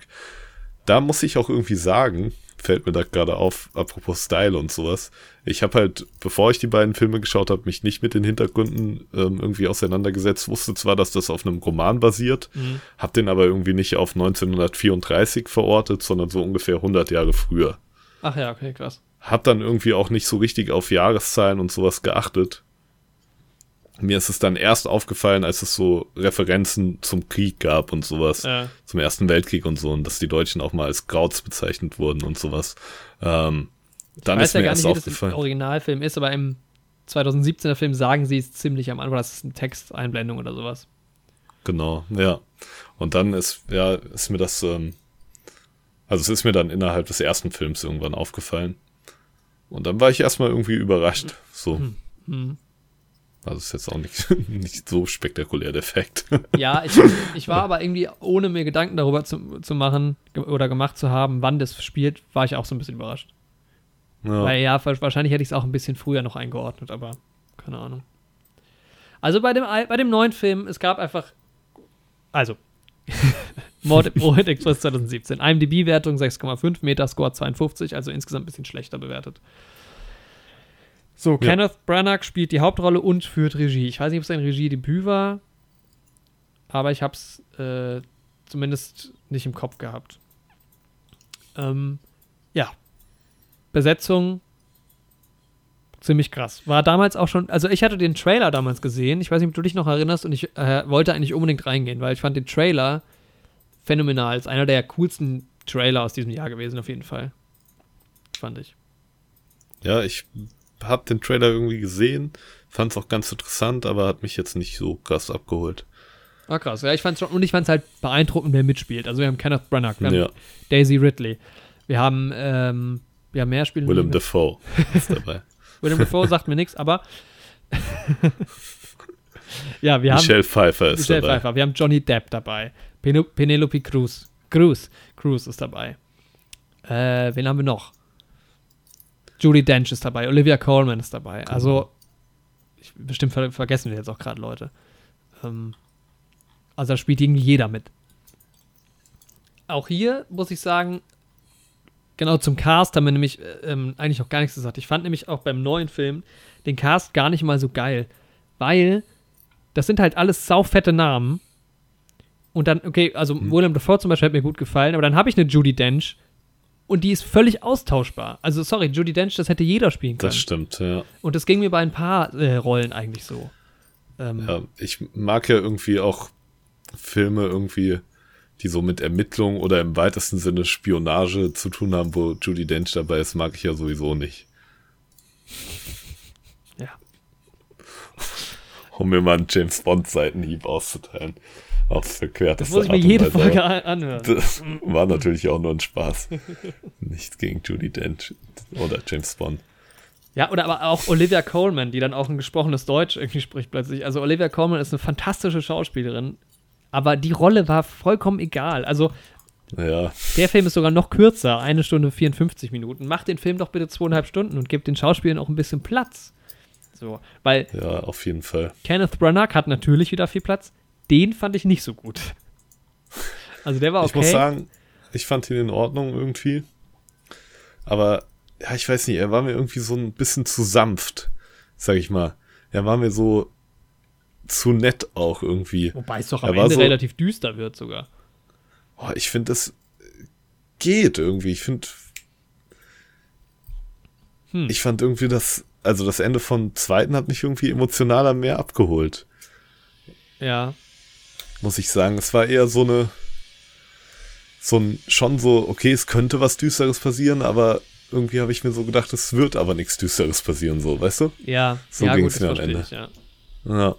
Und das war so, irgendwie war er mir zu sehr in allem, was er macht, so irgendwie gut und aufgeschlossen und freundlich und sowas auch. Mhm. Und das hat irgendwie dann der, ähm, im älteren Teil war das mir auch ein bisschen nuancenhafter von Albert Finney gespielt. Also lag jetzt aber nicht nur am Schauspiel, lag Ja. auch ähm, daran, wie die Rolle geschrieben war, so. Aber Albert Ja. Finney hat es auch besser gespielt als Kenneth Branagh, fand ich. Ja.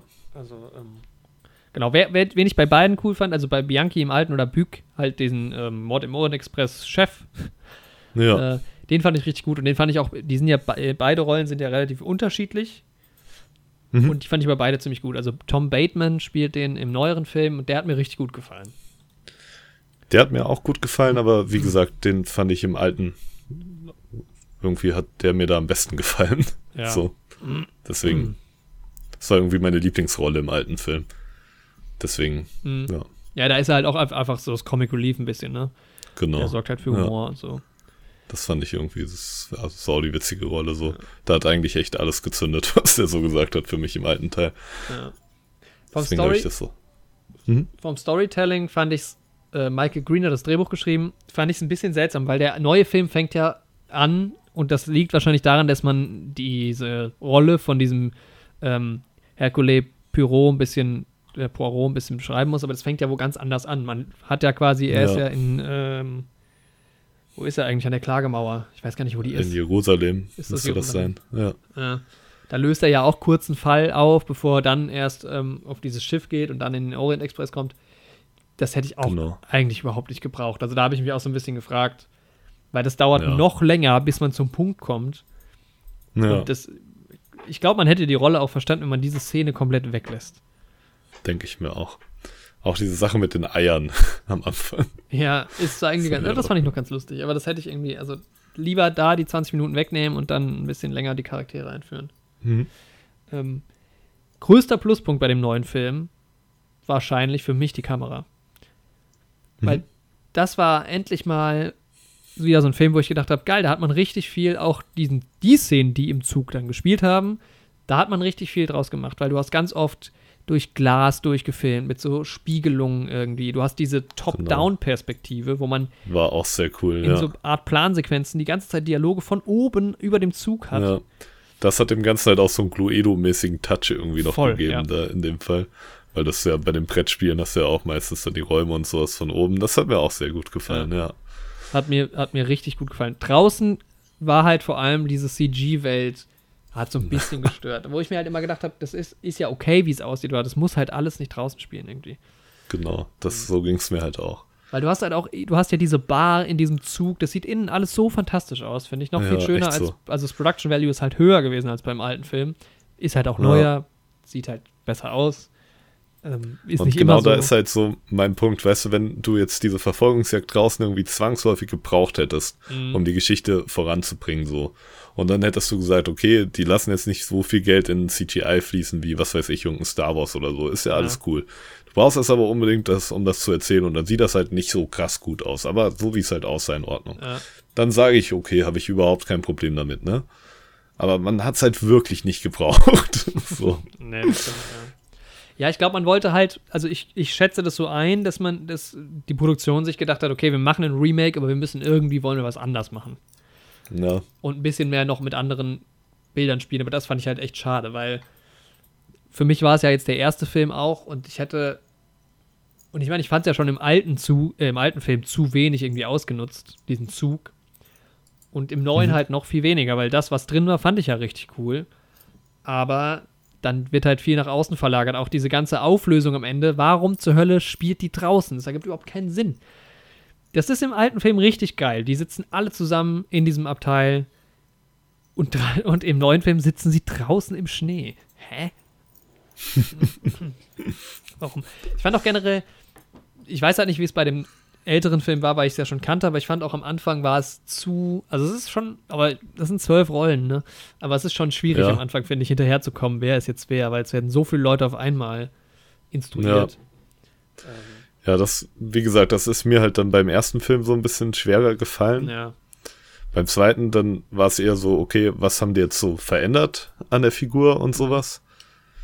Ja, fand ich irgendwie manchmal positiv, manchmal negativ.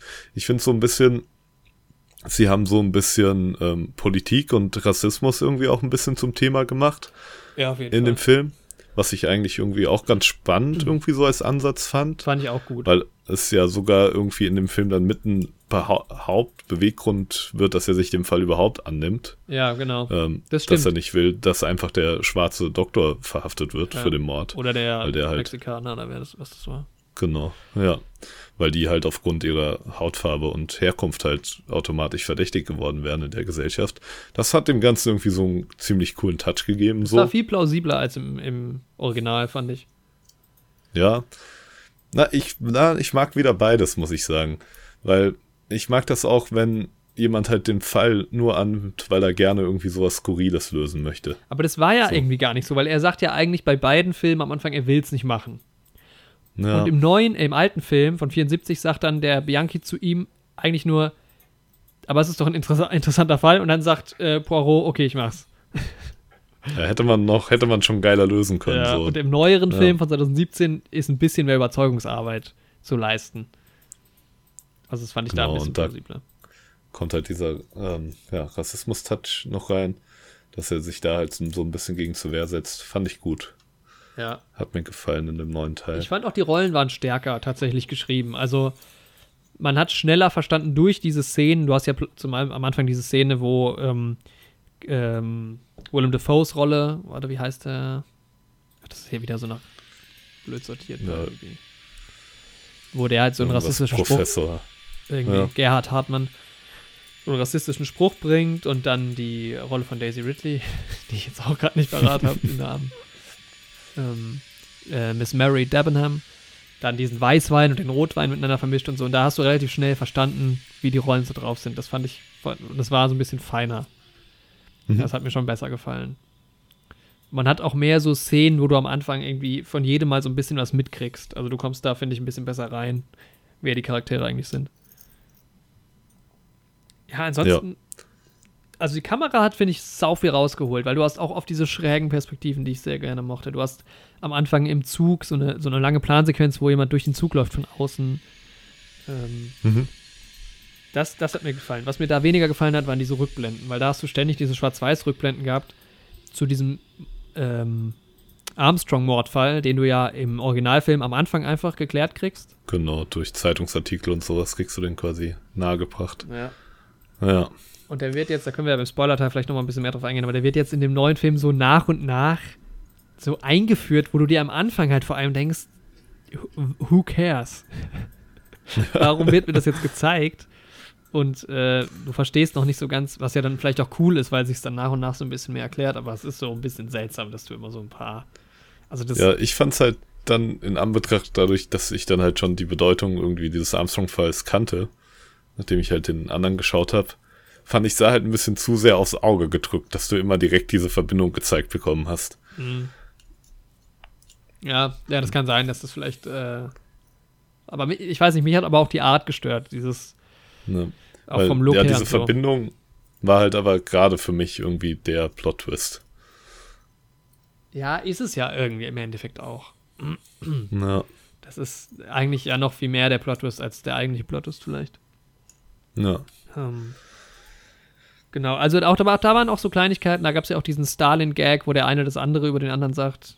Äh, Also es Mhm. gab schon so kleinere Nuancen auch im Drehbuch, die immer mal ganz lustig waren, auf jeden Fall. Es gab auch so die ein oder anderen Lacher.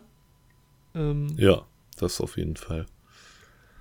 Genau, ansonsten weiß ich gar nicht, wie viel ich noch spoilerfrei sagen kann.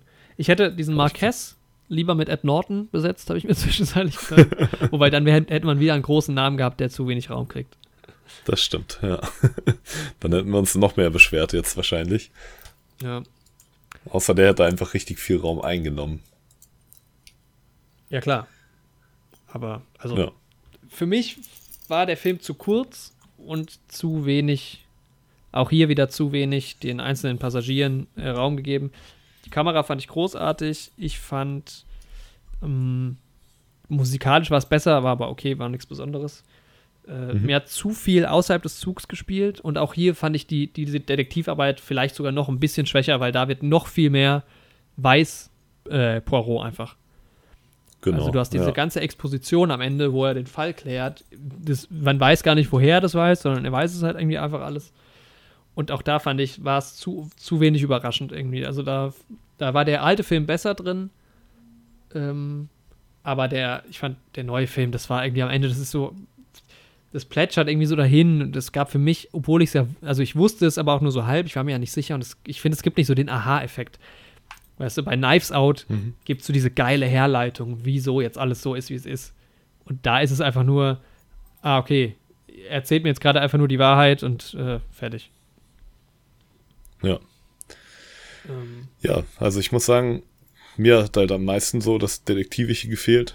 Also ich habe ja schon erwähnt, ich finde, das hatte halt der ältere Film. mh, Ja, dann hat mir halt ähm, das Kostüm und die Innenräume im Zug haben mir optisch sehr gut gefallen. Ja. Musik war auch okay. Stimmt. Schauspiel war auf jeden Fall auch in Ordnung, aber ja, wie wir schon gesagt haben, hätte man halt bei den namhaften Cast noch mehr irgendwie sehen können. Ähm, ja, sonst, wie gesagt, die CGI-Szenen draußen hätte man jetzt nicht gebraucht. So manches am Anfang hätte man irgendwie kürzer fassen können und sich dann eben am Ende oder zwischendrin einfach mehr Zeit nehmen können. Bei der Charakterisierung der Figuren zum Beispiel. Und sonst, ja, der Humor war in Ordnung so. Ich würde im Endeffekt bei einer 6 von 10 rauskommen bei dem Film. ja. Also ich finde, ich war eigentlich erst bei einer 5 von 10, aber dann habe ich nochmal drüber nachgedacht, wie cool doch einzelne Szenen einfach von der Kamera her sind. Und ich Mhm. finde, die reißt richtig viel raus. Also ich bin auch bei einer 6 von 10. Das Mhm. ist halt auch, ich gucke jetzt gerade mal, was Kenneth Branagh noch gemacht hat, aber ich finde es ist halt einfach sau lame inszeniert. Also ich finde von der Regie her, es ist so viel unspannend. Es ist irgendwie. Das Drehbuch Ja, ist schon gewitzt irgendwie, aber es ist. Es fehlen ganz viele Feinheiten irgendwie. Und auch dieses Spiel mit dem Zug, weißt du, das- das ist. Also bei beiden ja nicht so gut, aber da fand ich es noch schwächer irgendwie, weil du hast ja. Du hast so viele Möglichkeiten, so einen Film richtig geil zu machen. So, also wirklich, hätte das Ryan Johnson gemacht, ich wette, der Film wäre dreimal geiler gewesen. Ryan Johnson ist nämlich jetzt der Whodunit-Gott nach Knives Out. ähm, also da war, ja, es hat mir von den Charakteren her, das war so viel Potenzial, so viel verschenktes Potenzial in diesem Film. Weil man, glaube ich, auch in dem neueren Film vielleicht ein bisschen mehr Möglichkeiten hat. Du machst schon ein Remake, man macht schon Dinge anders, aber dann macht man sie so, was für mich so ein bisschen verschenkt ist. Also es gibt für mich, verliert es einfach viel an so ein bisschen Flair. Ja, kann ich nachvollziehen. Also ich bin gespannt. Es Ja. gibt ja ähm, Death, of, äh, Death on the Nile, Tod auf dem Nil, die Fortsetzung vom Roman, die ja auch Genau. damals geremaked wurde. Ich weiß gar nicht, ob es mit dem gleichen Schauspieler ist. Gucke ich gerade mal. Hat ja jetzt Äh, Kenneth Branagh auch gemacht. Da genau. sieht War eigentlich jetzt für Dezember 2020 angekündigt, aber Ah ja, wahrscheinlich okay. auch wegen Corona oder wegen anderen Gründen verschoben. Im September 2019 habe ich jetzt gerade nochmal nachgelesen, haben da irgendwie die Dreharbeiten gestartet. Mhm. Ja, dann wird er wahrscheinlich auch nicht fertig sein. Ah, guck mal, hier ist es. Im, ähm, das, der andere Film ist von 78, ist aber komplett ein eigener Film. Also neue Regie, neue Schauspieler. Immerhin hier spielt auch Ja. David Niven mit. Das ist, ich finde auch so, David Niven hätte voll gefehlt in so einem Film. Also ich kenne ja jetzt nicht so viele Leute aus der Zeit. Oder aber auch ähm, Peter Sellers hätte in so einem Mhm. Film, äh, ja, richtig cool, cool sein können. Aber gut.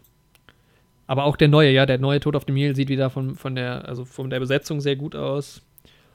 Und ich fand auch den Trailer schon ganz gut. Ich finde generell, wenn dieser Film so gewesen wäre wie der Trailer, wäre es saugeil gewesen, weil der Trailer ist mit geiler Musik. Du hast, du hast so eine Szene, die halt auch im Film relativ cool ist, aber die halt voll diese Trailer-Szene ist, wo die alle in diesem Zug sitzen, äh, in diesem Abteil und die Kamera geht so durch.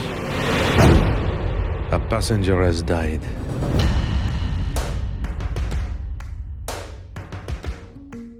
So they got him after all. You assume he was killed? No, no, no, no, not. Well, he was in perfectly good health. He, he had his enemies. Indeed, he was murdered. God, murder here. God rest his soul. Someone was rummaging around my cabin in the middle of the night. No one would listen to me. If there was a murder, What is going on? then there was a murderer. The murderer is with us. And every one of you is a suspect. And who are you? My name is Hercule Poirot, and I am probably the greatest detective in the world. Und mehr so, mehr so diese Momente, wo du denkst, ah ja, jetzt, jetzt glaube ich, ich weiß, wer der Mörder ist. Ach, doch nicht. Oh Mann, was ist das Ja. denn? Oh, und krass. Das war alles so flach irgendwie, alles nur okay. Und genau wie, wenn der Trailer, wenn der, wenn der Film gewesen wäre wie der Trailer, dann wäre es ein richtig geiler Film geworden. Ja, Das war stimmt, leider nicht ja. Schade. Also für mich beide, also der, ich fand den Film gut irgendwie. Den kann man sich auf jeden Fall anschauen. Der sieht halt echt ziemlich geil aus, aber es war für mich persönlich einfach echt, ich hatte mir so viel auf von diesem Mord im Orient Express. Deshalb will ich jetzt auch, glaube ich, nochmal den Roman lesen, um einfach zu schauen, wie, wie ist es denn da und wie spielt sich dann in meinem Kopf ab. Mhm. Ja. So viel dazu. Dann Ja, dann würde ich sagen, gehen wir noch mal ganz kurz auf einen Spoiler-Teil ein. ja, vielleicht gar nicht Ich würde mal einfach so so ein kurz. bisschen über das Ende reden. Ja, und vor allem auch finde ich ähm, interessant, äh, wie du denn zur Entscheidung stehst, die getroffen wird. Ja, genau, damit können wir vielleicht schon mal anfangen. Also erstmal fand ich seit, das war, glaube ich, so mit der Punkt, den ich irgendwie wirklich so viel stärker fand, irgendwie im ersten, also im alten, ursprünglichen Film, Mhm. dass er die Entscheidung quasi einfach dem, dem Leiter überlassen hat, wie er das weitergibt. Und ja, es war irgendwie, ich fand, es war im zweiten Teil für mich irgendwie zu aufgesetzt, zu melodramatisch am Ende. Auch mit Dass der er da Waffe sagt, und so, ne?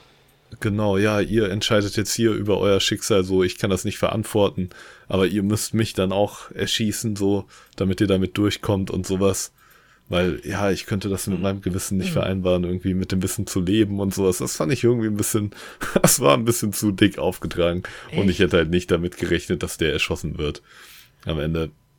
Ja, ich Also war ich mir nicht, nicht. sicher tatsächlich, weil ich habe ich hab gedacht, also ich fand das, ich fand das tatsächlich besser, weil man da diesen, diesen, er hat ja wirklich ein Problem quasi damit, nicht die Wahrheit zu sagen. Und das fand ich viel interessanter als im alten Film, wo er halt das so auflöst, diese zwei Optionen halt äh, quasi präsentiert und dann sagt der Bianchi, ja, okay, ich glaube, dann machen wir es doch lieber so.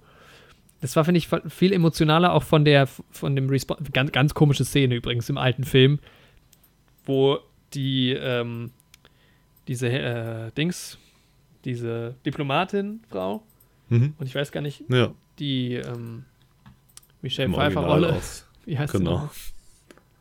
Ähm, sie heißt Andrei, irgendwas mit Nachnamen auf jeden Fall. Nee, das, ist es nicht die Okay. Mary Debenham?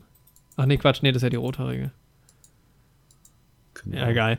Wie die, äh, Hubbard heißt sie.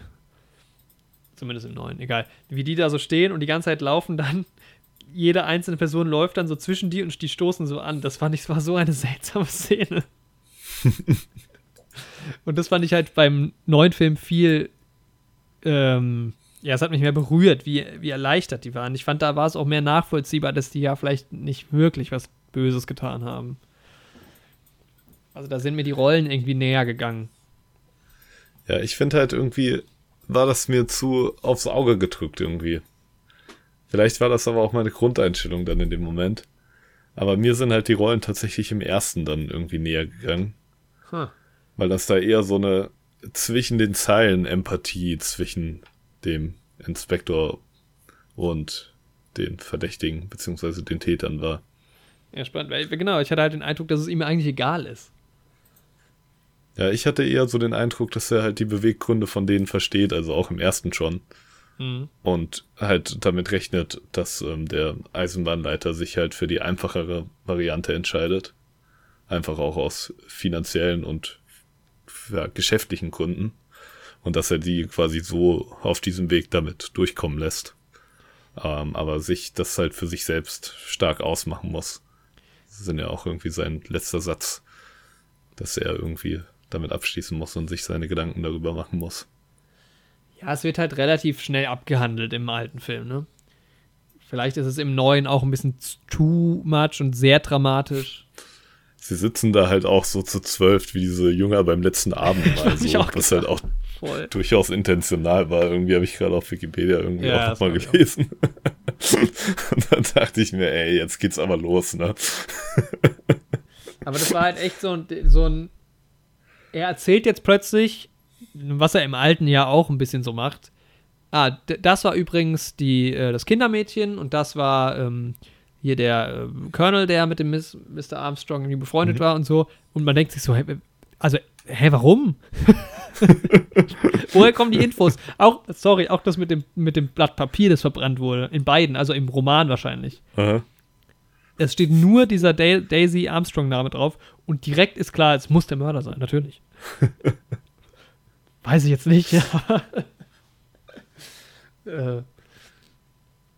Ja, es hat, aber da- das fand ich, das wusste ich ja gar nicht. Das hat schon der ganzen Geschichte nochmal so einen echt, bei beiden Filmen ja so einen düsteren Touch gegeben, ne? Weil es ja irgendwie so ein.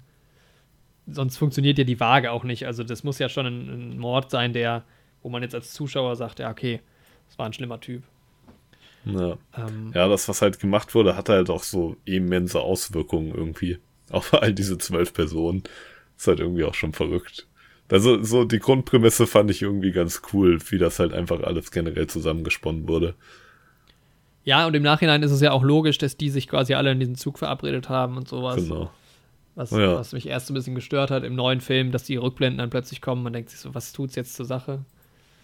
Ja. Und da, da kann man schon auch, das, ich glaube, das ist das, was du meinst, dass, man, dass es zu sehr aufs Auge gedrückt wird, ne? Ja, genau, das ist halt. Aber- du hast halt, da hast du so diese direkt, äh, diese Rückblenden halt irgendwie auch direkt.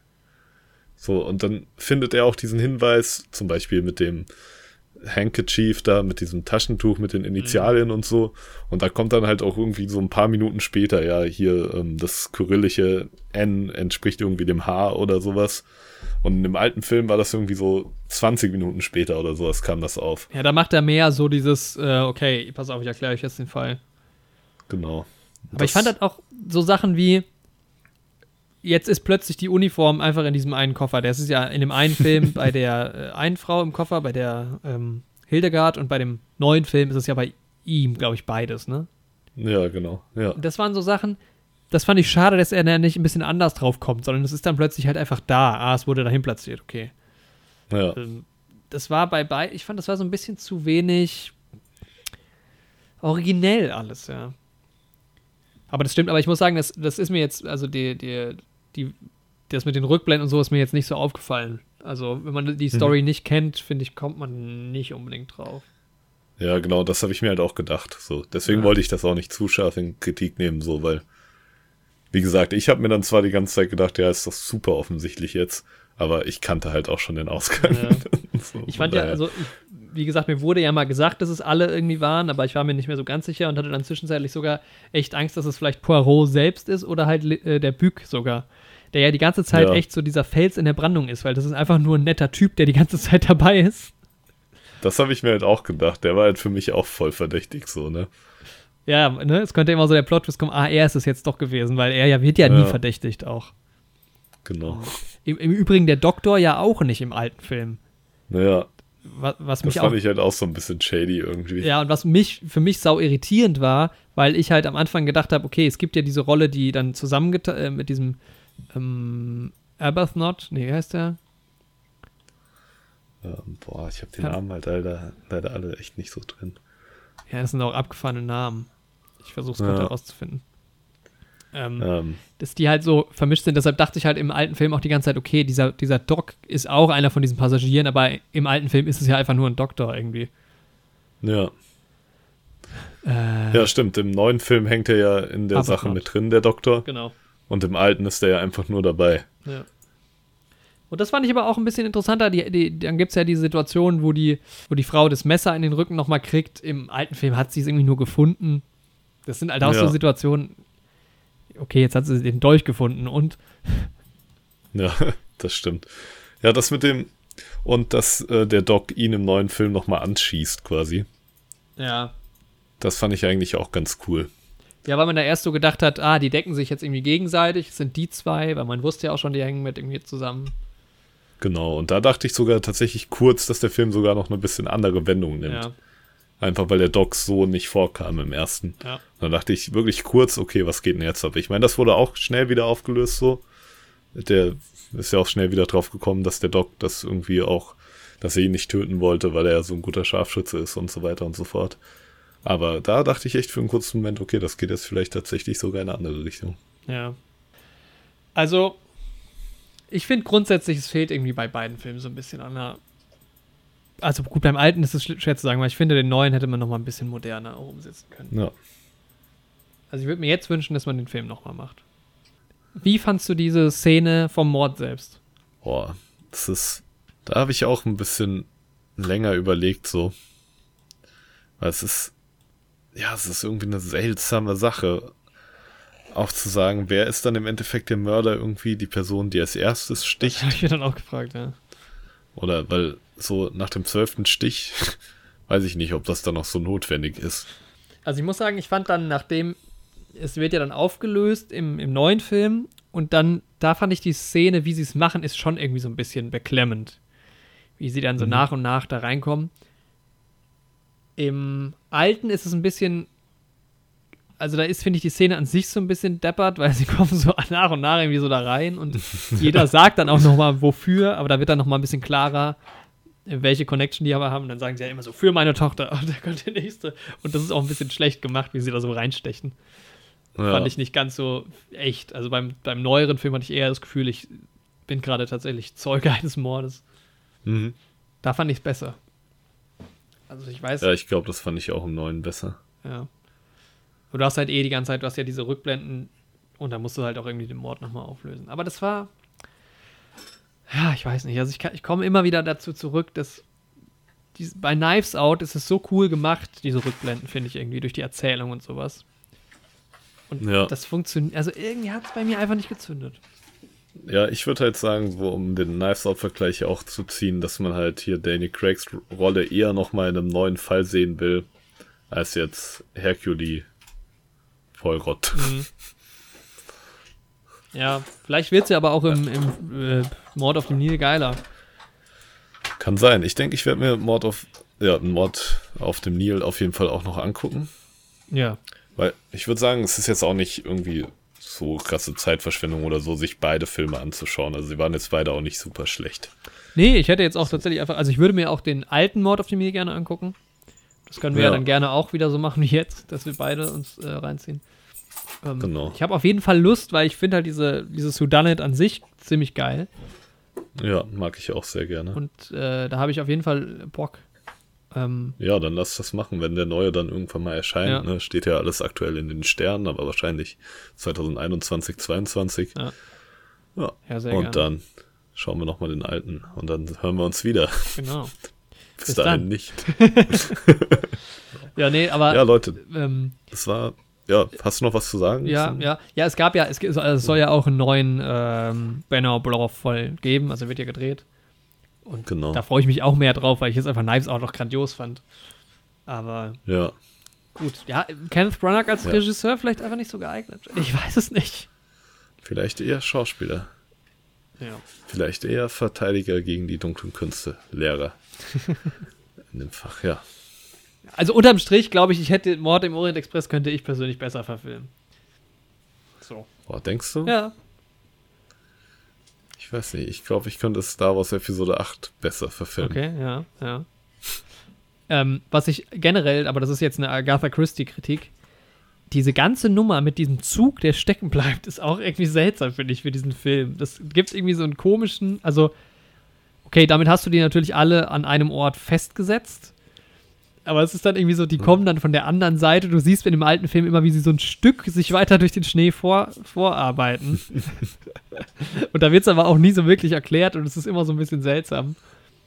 Ja. Und beim ähm, neueren Film sind sie ja dann diese Bauer, also diese Leute, die das irgendwie freiräumen, sind ja dann auch so rund um den Zug irgendwie. Aber das hat so eine komische Nebendynamik noch, finde ich. Das stimmt. Ja. Ja. Ja, aber hat, aber hat Poirot dann jetzt richtig entschieden? Oh, ich würde sagen, ja. Ja, also ich finde, gerade im neuen Film hat man schon auch Sympathiepunkte auf jeden Fall für die ganzen Rollen. Also die Rolle von, von Finde ich auch. Ähm, Willem Dafoe finde ich super. Da war ich erst sau enttäuscht, dass das ein Rassist ist und dann ist es ja doch nicht. Ja, Das fand ich, der war mir richtig fand ich auch sympathisch. sehr, sehr stark. Ja. Ja, am Ende gerade. Daisy Ridley, Ähm. finde ich, ist einfach als Person sehr sympathisch, auch als, als also Schauspielerin. Mhm. Mag ich sie sehr gerne. Ähm, aber auch im, auch im alten Film sind die teilweise schon irgendwie ganz nett, die, die Rollen. Ja. Mir fehlt auch so ein Ja, ich weiß ja, ist halt eine echt schwere Frage so. Weil ich meine, ja, ja, ist eine starke moralische Frage. Wenn ihr das hier Mhm. auf YouTube gerade schaut und hört, könnt ihr ja mal eure Meinung dazu auch in die Kommentare schreiben. Aber ich glaube, ich hätte die damit durchkommen lassen am Ende. die, man legitimiert halt so ein bisschen Todesstrafe fast. Ja, das stimmt schon. Ja, so- also eigentlich ist halt selbst so ein Lynchjustiz nie gut, Ja. ne? Weil es kann halt auch aus den Halt falschen so Gründen gemacht werden. Auge um Auge und sowas, ja, weiß ich nicht. Ja, eigentlich sollte man irgendwie schon dem Prinzip der Rechtbarkeit irgendwie treu bleiben, so auf jeden Fall. Aber es hat halt alle auch so krass belastet irgendwie, ne? So richtig extrem. Ja, Und es ist ja auch ein krasser, krasser Mordfall. Es ist vielleicht alles ein bisschen zu viel, im Roman halt auch, dass sich dann auch alle umbringen. ähm, Ja. Aber ja, also natürlich ist man am Ende jetzt nicht, nicht böse, dass sie nicht. Also eigentlich will man ja auch nicht, dass alle, weil das dann ja auch gerade so, so Rollen sind, die ja eigentlich ein, ein schweres Los haben irgendwie, ne? Und sich gerade auch so. mordet ja irgendwie keiner aus Habgier oder irgendwie Boshaftigkeit Genau, oder ja. sowas in dem Fall. Sondern jeder halt, ja, im Endeffekt aus Rache. Ja, ist schon okay. Ja, kann man so machen. Ja, liebe Leute, dann bedanken wir uns fürs Zuhören. Genau, ja. Wir sind auch nächste Woche wieder für euch da. Wenn es geht, äh, dann geht's um, weiß ich gar nicht gerade. Dann geht's wieder um Lichtspiel. Lichtspiel. Achso, Form. Kino. Nee. Äh, wir haben für nächste Woche noch kein Thema. nee, aber das finden wir noch. Es wird mit Sicherheit ein Thema geben, genau. Ja, dann danke fürs Zuhören. Schaut euch doch gerne mal Mord im Orient Express an, wenn ihr das noch nicht gemacht habt. Und bildet euch eure eigene Meinung. Und Genau. dann Und bis dann. bleibt in euren Ohren. Tschüss. Wir verlassen die Ohren. Tschüss. And that was it.